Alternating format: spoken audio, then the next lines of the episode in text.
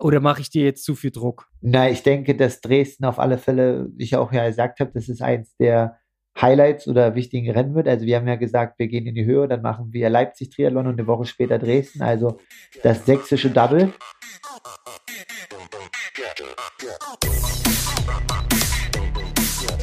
Aloha Konrad, Grüße nach Berlin. Kleiner Fauxpas, unseren ersten 17 Sekunden, die falsche Buchse beim Aufnehmen, aber damit die Hörer auch diesen Freitag wieder einschalten können, ähm, ja, ist jetzt alles angerichtet und wir treffen uns diesmal wieder aus der Ferne. Aloha Kalle. Ja, das war letzte Woche ein wirklich fürstliches Erlebnis und auch vom Klang her, ja, der eine oder andere hat es festgestellt, wenn man zusammensitzt mit der besten Aufnahmetechnik, dann hat man natürlich einen, einen wunderbar weichen, schönen Klang und ein tolles Gespräch.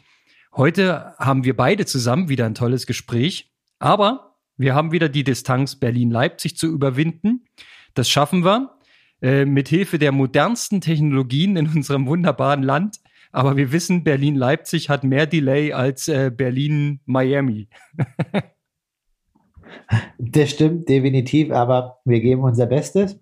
Ja, aber was macht das Training bei dir? Ich habe gesehen, ähm, du warst im Harz, hast dort wahrscheinlich einen Wochenendausflug verbracht und das schöne winterliche Wetter genossen. Ja, wie, wie lief's und was macht die Form? Bei mir ist gerade alles nicht so mega Premium, aber ist halt klar, in der Pause baut der Körper ab. Man wird dann doch ein, zwei Kilo schwerer und dann ist der Puls auch höher. Aber ich sehe, du bist ordentlich fit und greifst wieder an. Ja, das Krasse ist, nach unserem äh, Gespräch letzte Woche mit Marcel ähm, kam natürlich neuer Input rein. Es hat viel gearbeitet in der Birne. Was macht man aus den ganzen Informationen?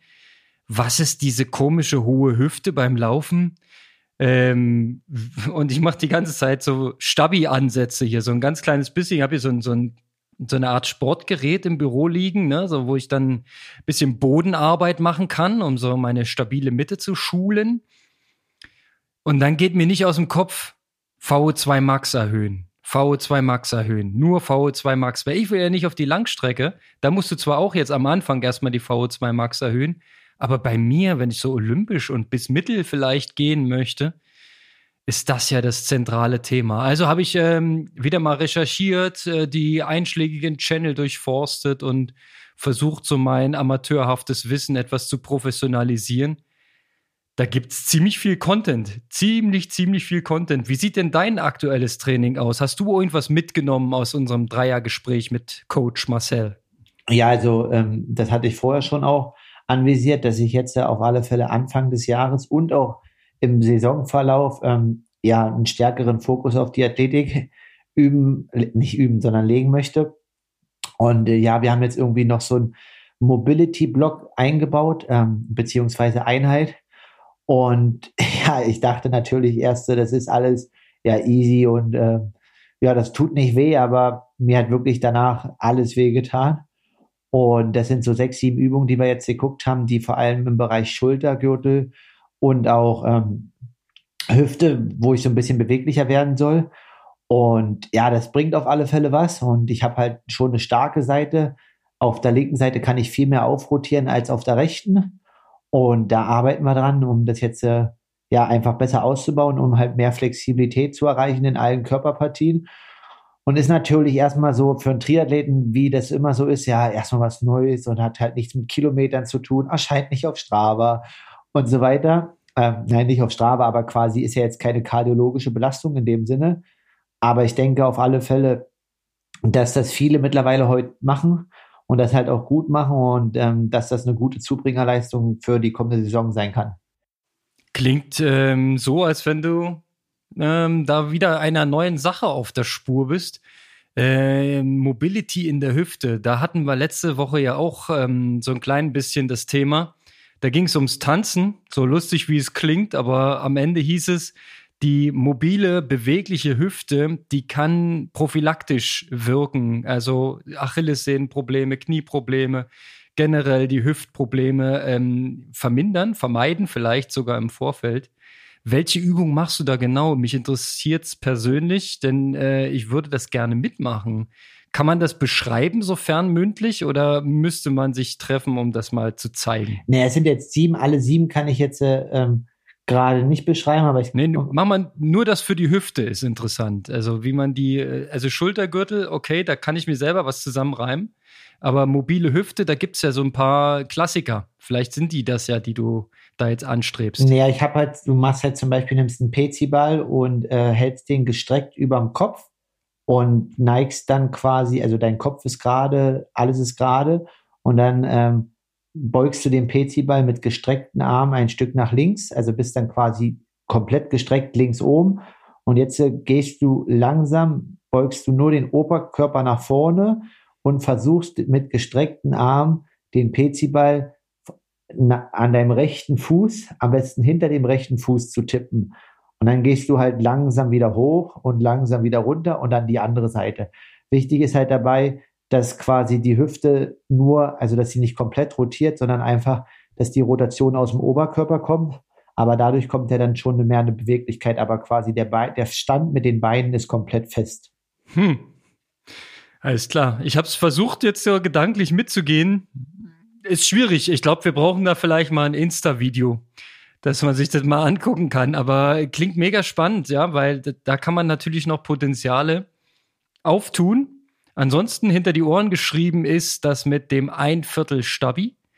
Ja, das ist, ähm, hast du ja auch bestätigt, dass es so im Großen, im, im Groben bei dir auch so hinkommt, so vom, vom äh, Volumen, was man da so rein investiert in dieses ganze äh, Thema Stabilität, Kräftigung, Mobilisierung, Beweglichkeit ist ja selbe Richtung. Da ähm, nehme ich mir ein bisschen was vor. Das kommt mit auf meine Liste. Ich habe ja eine schöne Liste und da kommt das so mit drauf. Dann werden wir mal sehen, was das bringt.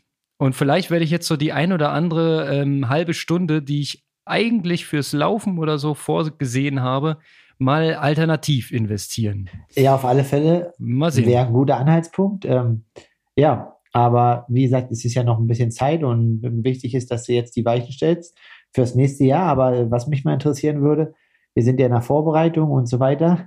Ähm, hast du schon ein klares Ziel für 2022 eigentlich? Also das nicht jetzt äh, der Hauptwettkampf, ne, sondern einfach ja so ein Rennen, wo du mit einsteigen möchtest, oder gibt es da noch gar nichts?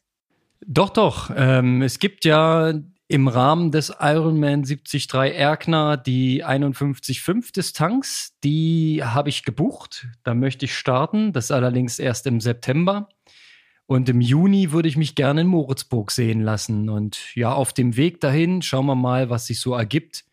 Da ähm, würde ich mir jetzt noch die Türen offen halten, ob ich noch irgendwas mitmache. Vielleicht einen Lauf oder einen kleinen, kleineren Triathlon. Ähm, ja, Nee, da gibt's noch keine so richtig konkreten Pläne.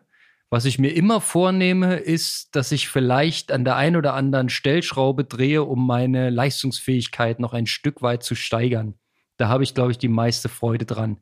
Wenn ich irgendwo noch einen Ticken besser werden könnte, das fetzt, das macht Spaß. Okay, also wünscht sich der äh, ambitionierte oder gediegene Amateur der Richtung 2022 äh, ja richtig angreifen will oder da besser werden will, eine Leistungsdiagnostik unter Weihnachtsbaum oder wie muss ich das verstehen? ja, schauen wir mal. Darüber habe ich natürlich auch nachgedacht, ob man das ähm, machen würde. Marcel hat ja gesagt, er würde, wenn dann jetzt eine machen und dann könnte man überlegen, ob man im weiteren Saisonverlauf Richtung ähm, Peak-Phase dann nochmal eine macht, um quasi zu kontrollieren, was sich verändert hat und so weiter. Ja, hätte ich schon Bock drauf, vor allem unter den neueren Standards, denn ich habe ja äh, auch zurückgeblickt, wie es damals äh, zu meinen Studienzeiten abgelaufen ist. Ich habe da an der TU Chemnitz am Institut, oben am Olympiastützpunkt war das sogar, ähm, die Gelegenheit gehabt, im Rahmen meiner äh, Masterarbeit einige Selbsttests vorzunehmen mit diesen Stufenprotokollen, die wir da immer gemacht haben und äh, die Veränderungen und so weiter. Hab da auch einige Thesen ähm, aufgestellt und dann am Ende äh, widerlegt. Äh, also da ging es im Wesentlichen auch darum, wie kann man denn diese ähm, Schwellenleistungen, diese ominösen, wie kann man die denn immer errechnen und dass es da äh, etliche Konzepte gibt und die einen funktionieren so, die anderen funktionieren so. Und am Ende stimmt eh alles nicht, weil man kann äh, gegen jedes Konzept argumentieren. Ähm, Ja, das ist halt äh, damals so Stand der Dinge gewesen und deswegen ist es so spannend, da mal reinzuschnuppern, wie, wie man es heute machen würde. Vor allem mit diesem Sprinttest, mit diesem VLA Max-Test, wie, wie die Laktatbildungsrate aussieht, das würde mich sehr interessieren. Oder natürlich auch eine, einen Rampentest zur Ausbelastung, um zu gucken, was habe ich denn noch an Sauerstoffaufnahmekapazitäten. Da hatte ich früher mal ähm, relativ hohe Werte. Ähm, nun weiß ich nicht genau, wie richtig da gemessen worden ist, aber die haben auch Spiro gemacht und da stand natürlich auch am Ende eine Zahl. Die müsste ich mal raussuchen. Ich glaube, das war relativ anständig für einen Amateursportler. Ja, also ähm, auf alle Fälle interessant und können wir mal beide schauen. Also bei Gustav Iden, ich glaube, der hat mal im Sommer irgendwann mal seine Leistungsdiagnostik veröffentlicht, als er 14 oder 15 war.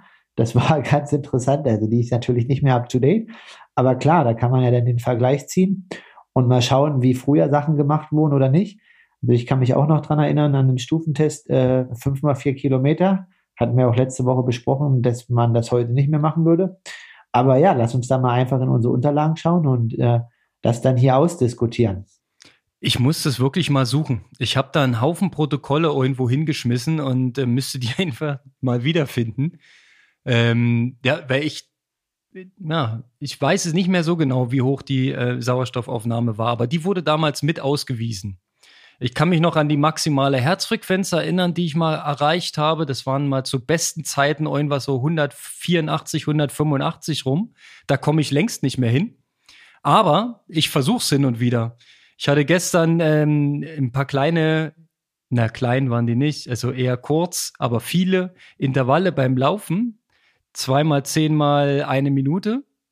Und da habe ich schon den Puls äh, relativ hoch gebracht. Also da war ich schon eine 168 gesehen. Das ist für meine Verhältnisse ziemlich, ziemlich hoch. Und ich würde vermuten, dass ich mich vielleicht auch mit der Intensität da ein bisschen vertan habe. Der übliche Age-Grouper-Fehler äh, VO2 Max ging dann wahrscheinlich doch eher ähm, drüber. Also da habe ich den Bereich vielleicht nicht ganz getroffen. Aber es hat Bock gemacht und ich habe äh, mich angestrengt. Das ist ja auch wichtig. Ja, definitiv. Und äh, immer Gas geben, weil nächstes Jahr ruft. Aber apropos Weihnachten, wir hatten ja noch einen Aufruf von Micha, ne? Ähm, also es ging ja gerade um Weihnachtsgeschenke und wir würden uns auch freuen, ne, wenn unsere Hörer, ähm, was sollten die nochmal machen? also wir sollten äh, tatsächlich fragen, ob die ähm, Informationen, die quasi über unseren Gast Marcel reinkamen, dazu angeregt haben, dass noch weitere Fragen im Raume stehen. Was sollen wir noch besprechen? Also wenn es noch konkrete Dinge gibt, ähm, die man da mal beleuchten sollte, dann immer her damit. Und gern auch als Sprachnachricht, meinetwegen über unseren Instagram-Kanal oder direkt an uns, je nachdem, ähm, dass wir das vielleicht auch mit einspielen können mal in einer Folge und dann, wenn die Frage ähm, die nötige Spannung aufweist, dann nehmen wir die live mit rein und beantworten die dann gern. Und die zweite Frage war, ob wir äh, Marcel vielleicht regelmäßig mal einladen sollten, so in einem bestimmten Zeitabschnitt, dass wir immer mal wieder dort nochmal einen Input kriegen. Wobei wir das Gleiche natürlich auch noch mit deinem Trainer vorhaben. Ich meine, da gibt's, da steht ja noch eine Sonderfolge aus, richtig?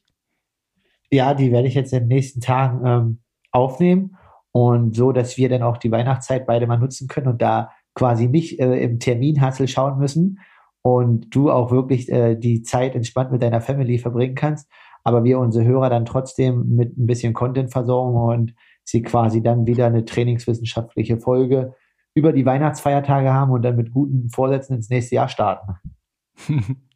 So, so machen wir es. Ansonsten hat äh, äh, Micha ein bisschen Statistik aus unseren ähm, Spotify-Veröffentlichungen äh, und über die anderen Kanäle, die wir so bedient haben, ähm, rausgesucht. Also es ist schon, schon ein bisschen krass, ne? Also ich freue mich da sehr drüber. Was ähm, besonders spannend war, fand ich, wir haben Hörer in 15 Ländern. Das heißt, ähm, also neben Deutschland noch 14 weitere Länder. Das ist natürlich echt krass. Wusstest du das? Nee, das wusste ich nicht. Und ähm, ich bin auch ein bisschen, ähm, ja, erstaunt. Also welche Länder so? Also ich kann mir so ein bisschen zuordnen, äh, wer das vielleicht aus Australien sein könnte und äh, wer das vielleicht auch aus der Schweiz und so und dann natürlich Deutschland oder auch ein bisschen USA. Aber es waren halt auch Länder dabei, wo ich so sage, okay, ich habe wirklich keine Ahnung, wer uns da hört und wie, aber ist auf alle Fälle cool, dass wir mittlerweile auch als deutscher Podcast ja ähm, quasi global oder dass das Interesse da halt groß ist und ähm, ja, dass da halt auch deutsche Triathleten das überall hören oder daran ein Interesse haben. Also finde ich auf alle Fälle richtig gut. Und auch was ich halt echt interessant war, war ähm, ja die Menge an Hörern, die es wirklich schaffen, auch wirklich jeden unser, po unser Podcast dieses Jahr anzuhören. Also ich muss sagen, Chapeau, das habe ich mir nicht mal komplett geschafft, jeden zu hören. Also ich habe jeden mit dir aufgenommen, aber jeden angehört, das habe ich nicht geschafft. Aber auf alle Fälle geil und äh, Kudos an euch. Ja, mega. Und wir haben äh, Superfans, wird es genannt in der Statistik, in der Schweiz, in Belgien, in Dänemark, Australien und Luxemburg. Das, das ist schon lustig. USA kann ich mir auch zusammenreimen. Das ist mein äh, lieber Freund Matthias Dunse, der dort lebt und verweilt und sich jede Folge reinzieht und dann auch gerne mal Feedback gibt. Ähm, kannst du mal wieder machen, Matze. Ja, ich äh, höre mir das immer gerne an. Worüber sollen wir reden? Was interessiert dich? Come on, biet an. Vielleicht auch mal eine Sprachnachricht. So, da haben wir das auch noch drin. Dann ähm, als organisatorischer ähm, Part das mit dem äh, Abo-Knopf drücken, das hat echt funktioniert. Es wurde ähm, tatsächlich ähm, mehr abonniert als zuvor und ähm, irgendwie ist das gut. Also die letzte Folge hat sehr, sehr viele Hörer gewonnen. Das ist toll. Macht weiter. Ha äh, Knopf drücken, Glocke läuten lassen und dann ist Weihnachten. Irgendwie so war das. Genau, dann ja. haben wir unser Weihnachtsgeschenk wenn der Abo-Knopf gedrückt wird. So wollte, wollte Micha das, glaube ich, hören. Ach so, ja, es, es, war mir zu viel Information. Ich konnte das gar nicht alles verarbeiten hier. Aber Input ist ja gut, ne? Und dann hat er uns noch einen Song geschickt, der Micha, der Super Duper Age Grupper. Ich weiß nicht, ob du dir den schon mal reingezogen hast, aber den können wir mal sezieren, den Song. Da werden tatsächlich ähm, auch viele, viele Helden der 90er gefeiert in diesem Song. Vielleicht können wir den in die Show Notes packen. Micha, wenn du das jetzt hörst, denk doch mal dran, diesen Link zu dem tollen Song in die Show Notes zu packen. Dann haben wir da mal endlich mal was Brauchbares drin. Genau. Genau, aber ja, ähm, wie geht's weiter? Also Planung bei dir, also du hast ja erst mal im Sommer VO2 Max erhöhen. Wie lange soll da die Phase aussehen bei dir? Ähm, ja, jetzt äh, war ja der Übergang nicht ganz so gut, aber hast du da jetzt mal ein zeitliches Limit, dass du Januar, Februar, März VO2 Max machen möchtest oder nur den Januar oder ähm, ja, trainierst jetzt erstmal und kommst rein und schaust dann, äh, wie lange der, wie die Phase beziehungsweise der Block gehen soll.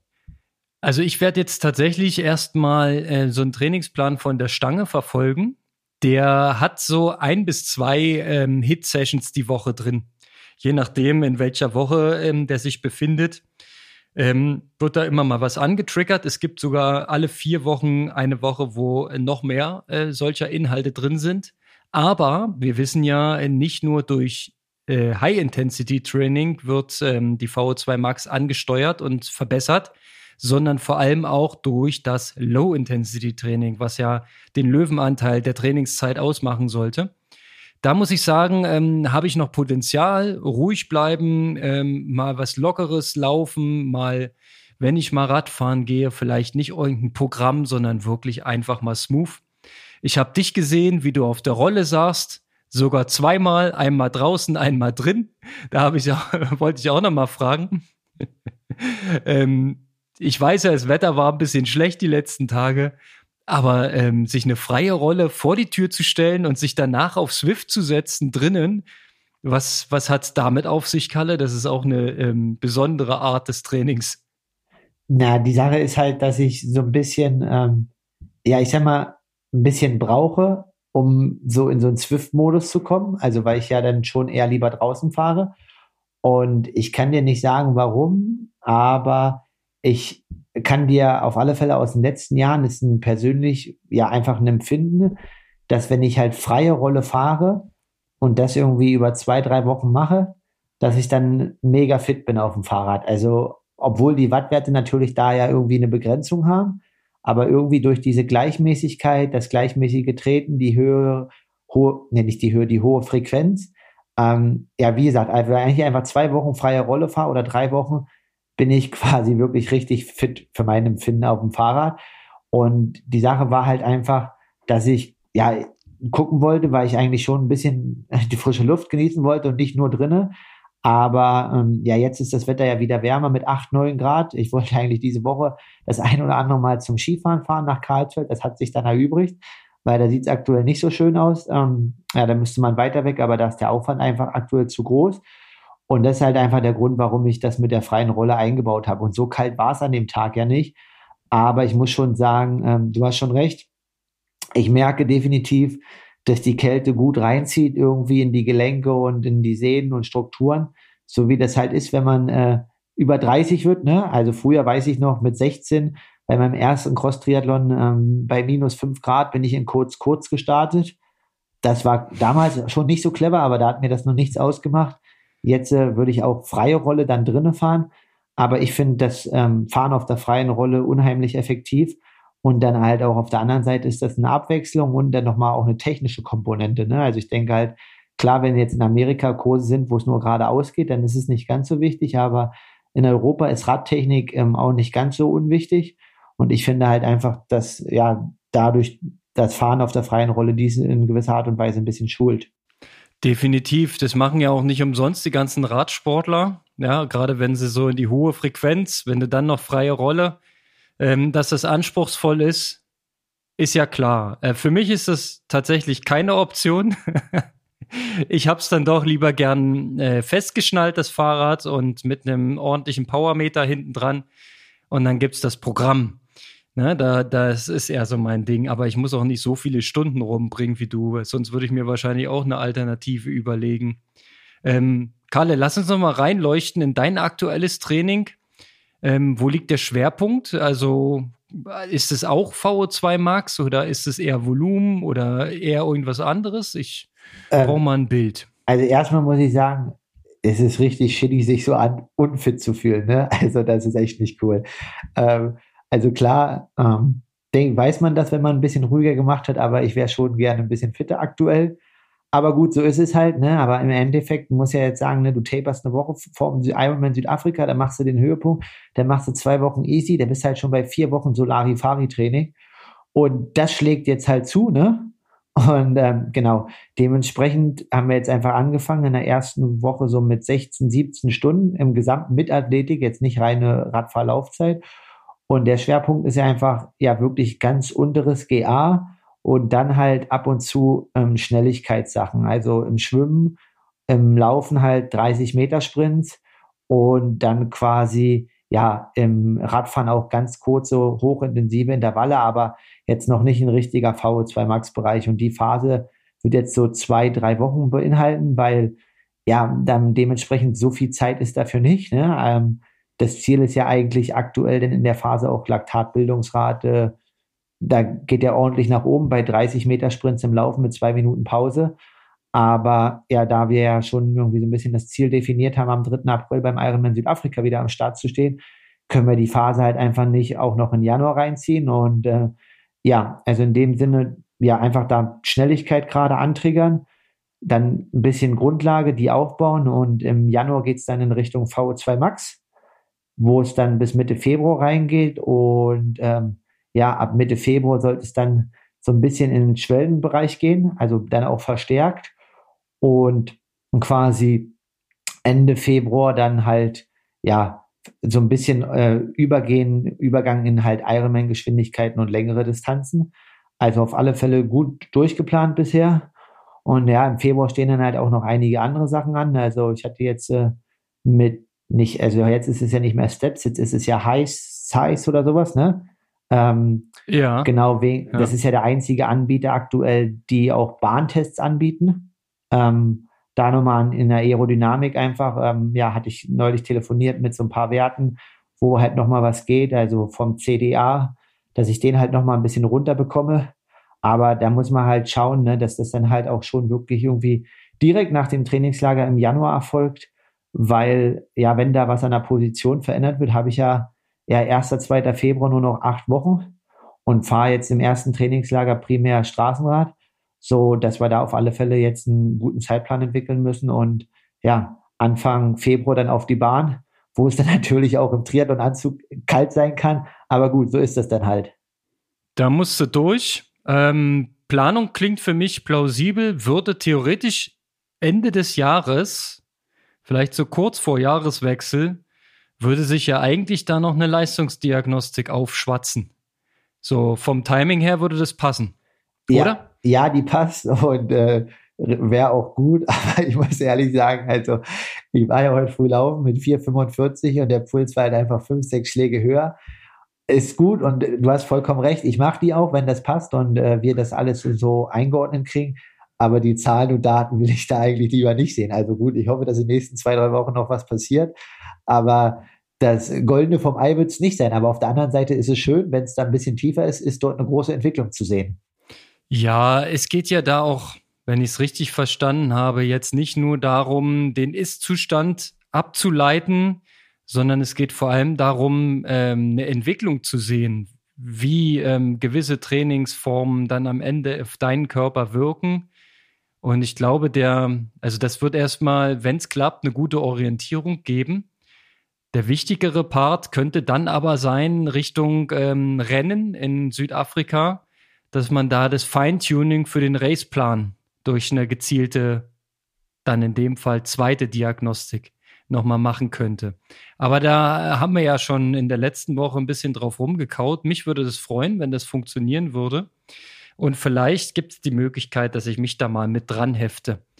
Und wenn nur als Zuschauer. Schauen wir mal. Denn äh, das Ding ist nach wie vor ein, ein cooles Thema. Und ich finde es mega spannend. Wie gesagt, ich habe damals an der, an der Uni als Sportstudent da auch ziemlich viel Zeit investiert in diese ganzen Konzepte. Und ja, das war damals noch nicht fertig. Es ist heute noch nicht fertig. Es gibt keine Blaupause. Aber man kann immer was dazulernen. Ja, und ähm, was du ja gerade sagst, Thema Leistungsdiagnostik, äh, Planung und Entwicklung. Also klar, das Ziel ist die Hawaii-Quali und ähm, ja, wir sprechen jetzt auch so die ganzen Termine dann an und wird ja auch dann offen diskutiert, wie Leistungsdiagnostik, Bahntest oder auch, äh, was ich da gesagt habe, wo ich dann die Hitzeadaptation testen will, inwiefern das welche Mineralien verliest, verliert.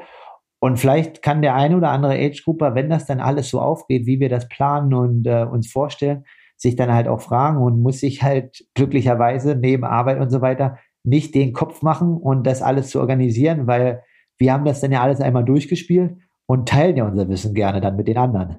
So ist es. Also wenn ähm, wir beide oder nur du ähm, diesen Prozess mal durchlaufen, dann kann man sicherlich daraus was ableiten. Ja, also ich glaube zwar nicht, dass da rauskommt, ähm, diese ganzen Maßnahmen, die bringen alle nichts, weil ich glaube schon, dass das alles was bringt, sonst würden es ja nicht alle machen und ähm, also alle im Profibereich. Und ich glaube, das gehört einfach jetzt so zu diesen ähm, Vorbereitungsmaßnahmen, die du vor allem als Profi jetzt alle äh, ausräumen und bereiten musst. Ist halt nicht so einfach. Ähm, Wenn es nur das reine Training wäre, wäre es wäre es überschaubar, aber diese ganzen Sidepods gehören dazu, genauso wie deine aktuell laufende ähm, Sponsoren- und Partnerpflege, beziehungsweise der Ausbau dieses Netzwerks und so weiter, damit einfach die Basis da ist, ne? dieses berühmte Umfeld. Das haben ähm, manche schon in die Wiege gelegt bekommen, ja, wenn man zum Beispiel äh, Profi-Triathlon-Eltern hat, ähm, dann ist da schon sehr viel gebahnt und sehr viel Know-how da. Und da kann man schon Anfang 20 in, in der richtigen Spur sein. Aber es ist nicht so einfach. Also ich kriege ja durch dich einen ganz guten Einblick. Es ist schon ein komplexes Thema, Profisportler zu sein. Ja gut, genau, also definitiv, aber wenn man das dann alles auch selbst kreiert oder mit äh, Leuten wie euch oder auch meinen aktuellen Partnern und meinem ganzen Umfeld ermöglicht, ist natürlich auch schön, dass man so Visionen auf diese Art und Weise verwirklichen kann und dass es da nach vorne geht. Aber ja, allgemein nochmal zu den ganzen äh, ja, Nebenbaustellen und so weiter. Also du bist da jetzt schon gut dabei, aber es ist halt oft so, also auch wenn ich jetzt so anfrage wegen irgendwelchen Terminen, dann ist meist so, ja, jetzt ist kein Stress im äh, Februar oder März, da ist immer irgendwie was frei. Aber die meisten Triathleten, auch aus dem letzten Jahr, natürlich vielleicht wegen der komischen C-Krankheit geschuldet, die kommen dann im Mai oder Juni vorm Höhepunkt, ob das jetzt vielleicht in Deutschland Rot oder Frankfurt ist, wenn es normal stattfindet. Und äh, das ist aber eigentlich schon zu spät. Also auch an alle AK-Sportler, wenn ihr da irgendwie noch Schrauben drehen wollt, dann macht euch jetzt einen Kopf und gebt jetzt Gas, weil ähm, ja, wenn ihr da im Februar oder März, Anfang März ein gutes Setting habt und da die ganzen Informationen und Baustellen schon gedreht habt, habt ihr halt noch drei, vier Monate Zeit, mit denen zu arbeiten und daran was zu entwickeln. Ja, so, so hart wie es klingt, ähm, da, du brauchst halt Vorlauf. Du trainierst jetzt nicht für morgen, sondern eher für, na, wie soll man sagen, für in drei Monaten. Ne? Also das hat halt alles so seinen Aufbau und seinen Vorlauf. Und wenn man sich um größere Themen noch drin, äh, kümmern will nebenbei, wie zum Beispiel Sitzposition, ja, dann ist man quasi im Dezember schon spät dran, um es mal überspitzt zu sagen. Weil, äh, wie du schon andeutetest, ähm, wenn man jetzt daran was ändern würde, ja, wenn man feststellt, machst du so, machst du so, ist besser, dann braucht der Körper ewig lang, um sich daran anzupassen. Ja, also je nachdem, wie viel man dann investiert. Aber ich glaube, wenn man jetzt bei dir am Lenker drehen würde, hättest du auch erstmal ein paar Wochen Spaß. Ja, also definitiv. Das mit der Sitzposition ist halt auch ähm, wieder eine Sache. Also ich kann nur sagen, aus den Daten und so sieht man halt, dass ich relativ vorne stark nur auf der Nase sitze und dadurch halt ein bisschen weniger Freiraum, also viel Freiraum habe, aber dass äh, ich wenig Sitzfläche habe. Aber es gibt halt dann so ein bisschen die Theorie, umso weniger Sitzfläche, umso weniger Kraft du eigentlich aufs Pedal bringst, obwohl das eigentlich nicht so wenig ist. Und so wie du sagst, muss man da auch gucken, welchen Sattel und was besser passt. Und da muss man auch damit klarkommen. Und dann wissen wir alle, ne, du kannst auch im Labor so viele Positionen und so weiter einstellen. Also ich weiß immer nur wieder das Beispiel Toni Martin, den man dann irgendwann so gut aerodynamisch auf sein Fahrrad gesetzt hat, aber dann nach einem Jahr wieder gesagt hat, okay, du trittst irgendwie 40, 50 Watt weniger. Auch, und deswegen feierst du wieder deine schlechte Position, weil da bist du trotzdem noch schneller. Ähm, ja, das ist halt alles immer so ein Hin- und Herschieben und gucken und wieder zurück. Und das ist halt nicht mit einem Test getan. Und wenn man halt früh anfängt, kann man halt einfach den, den äh, Abgleich oder das halt einfach nochmal schauen im Sommer, ob das alles so passt. Und wenn nicht, muss man auch wieder ein Stück zurückgehen. Aber es hat mir alles schon ähm, ja auch besprochen, dass da manche halt schon mit früher angefangen. Aber wenn man das halt dann irgendwann beginnt, dann muss man da halt auch wirklich Vollgas geben und wahrscheinlich wirklich ein, zwei Mal im Jahr, ähm, sowohl einfach, wenn ich im, also im leistungsdiagnostischen Bereich wahrscheinlich sogar noch öfter, aber so Aerofitting, Aerodynamik muss man wahrscheinlich ein, zwei Mal im Jahr nachjustieren und dann die Fahrradindustrie schläft nicht und bringt jedes zweite, dritte Jahr ein neues Fahrrad drauf. Also heißt es wieder, go on und äh, starte wieder von vorne. So sieht's aus. Ich verfolge auch regelmäßig den High Size Podcast äh, von Sportsfreund Geßmann, der ja ähm, auch relativ erfolgreich als Coach arbeitet und da auch schon viele Leute vernünftig aufs Rad gesetzt hat mit seinem Institut. Äh, ist tatsächlich äh, seine Empfehlung gewesen, dass man so Aerofitting oder Bike-Position generell ähm, wirklich jedes Jahr.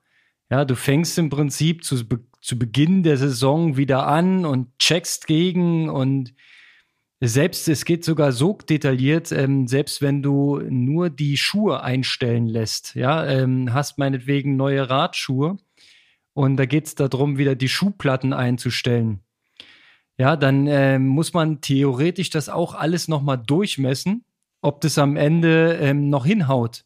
Weil jedes Material, was du veränderst, hat natürlich dann eine gewisse, eine gewisse Auswirkung und so weiter. So, und dann, ich finde, ähm, das ist, wenn man das richtig anpackt, ist es wahnsinnig aufwendig. Und ich ähm, glaube, gerade im Bereich der Age-Grupper, muss man halt aufpassen, dass man sich da nicht verrennt und ähm, dass man nicht das Positionierungs-, Optimierungs-, Material und sonst was Thema, das darf am Ende nicht wichtiger sein, als zu trainieren. Bin ich der Meinung. Weil ich glaube, wenn du zwei, dreimal mehr trainierst und ein paar Watt mehr aufs Pedal bringst, bringt es vielleicht am Ende mehr als eine noch optimalere Position. Aber ich lasse mich da gern belehren. Also es ist ein streitbares Thema. Wie viel Zeit investiert man da, wie viel Zeit investiert man da? Da muss man natürlich, wenn man so nebenher Hobbysport betreibt, ganz schön jonglieren. Nee, aber bin ich eigentlich auch bei deiner Meinung, wenn man halt, sag mal, weiß nicht, was hast du dieses Jahr? Du hattest ja quasi ein bisschen Verletzungspech mit deinem Fuß, aber ja, ich sag mal, Jahresschnitt acht, neun Stunden ne, in der Woche, wenn ich jetzt so richtig davon ausgehe. Ähm, und wenn du jetzt diese ganzen Optimierungsprozesse nochmal mit drei, vier Stunden in der Woche dazu rechnen würdest, ist dein Mehrgewinn wahrscheinlich durch drei, vier Stunden Training viel höher, als äh, ja, dass wenn du da irgendwie so viel Zeit und durch die ganze Welt reist und hier noch Urlaub und da noch. Mhm. Ähm, definitiv bin ich da voll auf deiner Seite und das Training geht immer vor. Und nur wenn du das irgendwie noch reinkriegst, macht das halt Sinn. Ähm, genau, aber. Ja, es, ich, ich bin Fan davon, wenn man sich so eine Sache mal äh, rausnimmt und die eine Sache mal probiert, dass man jetzt nicht an allen Stellschrauben gleichzeitig rumdreht. Weil dann weiß man vielleicht auch gar nicht mehr, an welche Stellschraube die jetzt wirklich was gebracht hat.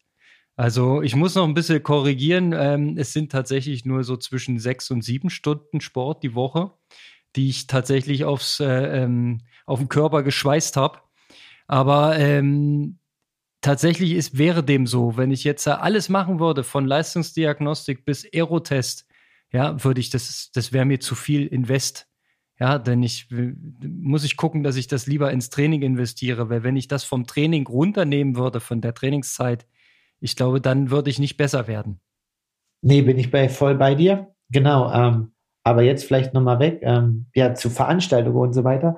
Ich habe gerade mal geguckt, also es wird ja heute veröffentlicht, wir nehmen Mittwoch auf, deswegen können wir schon mal darüber sprechen, kurz.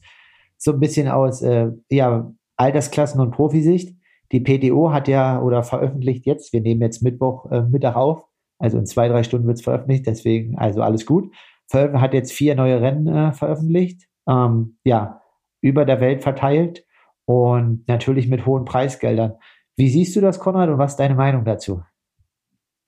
Ja, der Age-Grupper sieht es grundsätzlich mit Spannung, denn äh, es bewegt sich nach wie vor einiges im Triathlon-Bereich, im Angebot, ja, und das ist vielleicht jetzt für die eigene Teilnahme äh, oder für den aktiven Sport nicht unbedingt ein Argument, dass dort eine neue Serie aufgezogen wird und eine Million Preisgeld verteilt wird unter den Profis, aber es belebt das Geschäft, ja, und Ironman zieht ja auch nach, versucht auch seine Rennen wiederum attraktiver zu machen, auch für Profis Stichwort ähm, Preisgelderhöhung und so weiter.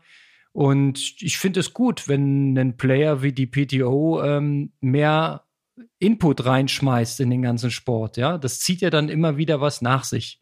Wir haben dann ähm, noch andere Anbieter, die versuchen, auf den Markt zu drängen hier, sei es diese Clash-Serie, die in Staaten da gerade ähm, loslegt, die mit Clash Daytona jetzt begonnen haben im Dezember ist spannend. Grundsätzlich bewerte ich alles als positiv, was gemacht wird. Ja, das Machen finde ich immer gut als Sportmacher. Ja, finde ich auch. Also ich finde es mega interessant, so wie du sagst, also um das vielleicht mal zusammenzufassen.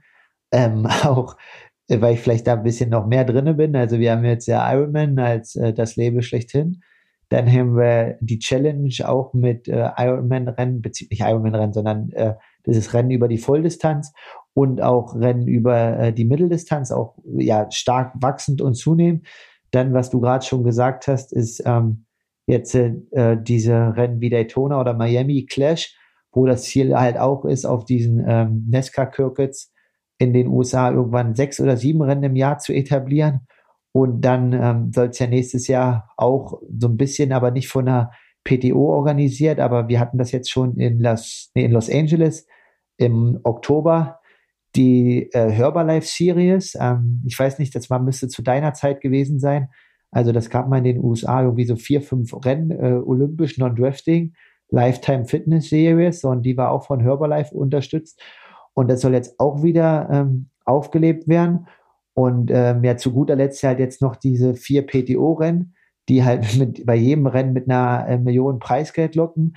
Also definitiv auch interessant, für was sich die großen Athleten dann entscheiden. Und ähm, was ich halt als eigener Athlet mega spannend finde, ist, wir beleuchten ja primär hier so ein bisschen Langdistanz und Ironman und äh, ja, das Non-Drafting-Format. Aber wie viele der Jungen ähm, versuchen halt sich jetzt einfach dann gleich auf das zu konzentrieren. Also wir sehen ja zum Beispiel aus deutscher Sicht, Mika Not mit 21 hat das versucht, ist dort mega eingeschlagen. Also für den ist meiner Meinung nach der Anreiz zur ITU zurückzugehen, in der aktuellen Phase gleich null. Ähm, ja, da bin ich auf alle Fälle interessiert, wie viele Junge dann wirklich jetzt wieder auf dieses doch, ja, damals so in den 90ern, Anfang der 2000er Non-Drafting-Format, ähm, was dort halt echt stark am Kommen war. Und dann gab es ja jetzt eigentlich so 10, 15 Jahre, wo das halt ja so ein bisschen mit Ironman und so war, aber auf alle Fälle nicht so stark etabliert, vor allen Dingen in den unteren Distanzen. Oder wie siehst du das? Ja, du spielst wahrscheinlich darauf an, dass jetzt diese ähm, Rennen von der PTO ähm, kürzere Distanzen beinhalten. Wenn ich es richtig verstanden habe, haben die geschrieben von einem 100-Kilometer-Format. zwei Schwimmen, 80 Rad, bleiben 18 Lauf. Das ist natürlich ein Format, da kannst du mehr Rennen machen, als wenn du jetzt Langdistanz im Hinterkopf hast. Und wenn dann noch das Preisgeld so erhöht ist, dann ist das natürlich wahnsinnig attraktiv. Ähm, vor allem wird es aus meiner Sicht natürlich vermehrt ITU-Jungs rüberziehen und Mädels, ja, die dann äh, sagen, okay, ich bin hier ähm, gut gerankt, ich wäre qualifiziert, ich probiere das mal aus und mische die da mal auf. Und ähm, wie dieser Fight zwischen, ich sag's jetzt mal, Kurzdistanz-Spezialisten und den ähm, Langdistanz-Triathleten ausgehen kann, das hat man ja jetzt gerade beim letzten 73 in Indian Wales gesehen, wo der alte Mr. Sanders sich erwehren musste gegen ähm, zwei sehr, sehr starke Kurzdistanzler. Aber der gezeigt hat, ähm, da macht der Altmeister trotzdem noch den Schnitt am Ende. Ne? Also klar, der äh, Vincent Louis ist gestürzt, aber am Ende sind sie zusammen losgerannt und Sanders hat ihn niedergerannt. Also das ist schon spannend, wenn das dann aufeinander trifft. Und da passt eigentlich der Name Clash noch besser. Aber ähm, das Format an sich, ich glaube, das meintest du auch, das zieht halt alle irgendwie in den Bann, weil der Langdistanzler kann zeigen, dass er auch noch schnell ist. Ja, der, ähm, der Weltcup-Starter aus dem ITU-Zirkus, der kann sagen, ja, pass auf, ähm, ein paar Kilometer länger, ähm, da, da halte ich auch meinen Speed und äh, nehme da vielleicht mal ein Treppchen mit oder einen Sieg. Ähm, das, das ist halt das Potenzial, was sie da gerade aufbohren. Und ich glaube, das ist auch das Kalkül, dass du diese beiden Welten näher zusammenbringst und vielleicht eine, eine Parallelwelt erzeugst, wo Kurzdistanz und Langdistanz eine Bühne habt und damit reinsticht. Finde ich spannend. Ja, ja, definitiv. Also ich hätte auf alle Fälle auch richtig Bock, Teil von dem Ganzen zu sein. Ähm, der Anspruch dabei zu sein, das, was du aber auch gerade sagst, ne, Langdistanz und Kurzdistanz zusammenzubringen. Also man kommt aktuell in diese Rennen rein mit äh, Top 40 gerankt in der PTO, ähm, aber das, was du sagst, das gilt dann sowohl für die Kurzdistanzler als auch für die Langdistanzler. Dementsprechend müssen alle von den Jungs halt auch dann erstmal irgendwie ja einen Challenge-Rennen, Ironman-Rennen machen, um halt dort auch den Sprung in die Top 40 zu schaffen. Also es gibt halt irgendwie drei, vier ähm, wieder Plätze, die einfach vergeben werden über Losverfahren oder so, aber da muss man ja entweder Weltcup führender sein in der Kurzdistanz oder auch ähm, ja vielleicht Olympiasieger. Aber klar, sonst werden halt alle gucken, dass sie auch in diese Top 40 kommen und dadurch wird die Dichte noch mal größer und ähm, ja, die Kurz Kurzdistanzler werden, wie du sagst, halt dann auch das eine oder andere Mal auf der Mitteldistanz anzutreffen sein, um einfach ähm, ja dort vorn gewenkt zu sein und in den wirklich großen Rändern, die von der PTO dann ja promoted werden, dabei zu sein. Und äh, ja, ich glaube, das wird nochmal richtig eng unter den Top 40. Ähm, Brownie und Gomez, denke ich, haben jetzt auch wieder Bock habe ich ja irgendwie nur in sozialen Medien äh, verfolgt, dass die auch wieder angreifen im nächsten Jahr. Also müssen wir all in gehen, dass wir da ähm, ja nochmal 40, 50 Plätze gut machen von diesem Jahr. So ist es. Das ähm, Phänomen wird sein, dass die Dichte, egal bei welchem Rennen du an den Start gehst, sei es ein 73, ein, ein voller Ironman, ein Challenge-Rennen oder so ein PTO-Rennen oder, oder ein Clash äh, oder sonst was, die Dichte an Profis die wird nur noch zunehmen, die wird nicht mehr abnehmen. Also es ist ja jetzt schon so gewesen, dass es keine äh, schwach besetzten Rennen mehr gab. Also grundsätzlich nicht, ja. Und ähm, das wird nur noch in Anführungszeichen äh, geiler. Ja, also da, äh, ja, wenn halt alle da irgendwie Profit drinne sehen, also Profit nicht in monetärem Sinne, sondern tatsächlich Potenzial, sich entweder zu qualifizieren für irgendwas oder ähm, Preisgeld äh, zu erlaufen oder Prestige oder einfach um den, den Sport weiter zu beleben, um zu transferieren vom, vom Weltcup hin zu einer Mittelstrecke und so weiter. Da ist, ähm, das ist so viel Action, das wird auch spannend und hoffentlich auch dann mehr und mehr übertragen und dem Publikum was ja mitwachsen wird, ähm, entsprechend präsentiert. Also ich bin ein äh, treuer Zuschauer. Ich kann mich schon mal anmelden.